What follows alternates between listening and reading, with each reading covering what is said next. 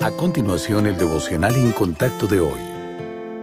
La lectura bíblica de hoy comienza en el versículo 6 de Romanos, capítulo 5.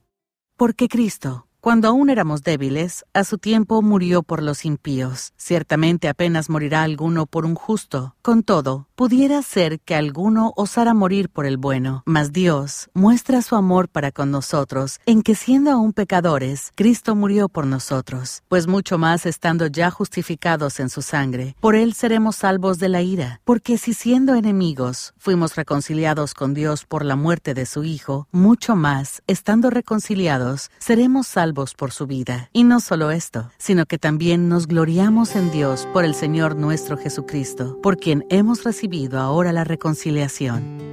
¿Qué siente usted cuando escucha la palabra pecado? ¿Tal vez vergüenza o incomodidad? Bueno, hay una razón para ello. No fuimos hechos para el pecado ni sus consecuencias negativas. El pecado, o amartea en griego, que significa errar el blanco, nos separa de nuestro Padre Celestial. La perfecta unión y armonía que Adán y Eva compartían con él en el huerto se perdió en el momento en que el pecado entró en escena. Hoy, miles de años después de aquella dolorosa brecha, seguimos sintiendo que falta algo vital. Innumerables personas se pasan toda su vida tratando de llenar ese vacío. Sin embargo, solo el amor y la presencia de Dios pueden sanar el dolor que causa. Por eso vino el Señor Jesús, para dar su vida en rescate por muchos, salvarnos del poder del pecado y de la muerte y reunir con aquel que nos ama más allá de toda medida. Si usted ha puesto su fe en el Señor, puede regocijarse porque el pecado ya ha sido derrotado por su sacrificio expiatorio. Y si aún no ha tomado esa decisión, sepa que Él le está esperando para abrirle la puerta.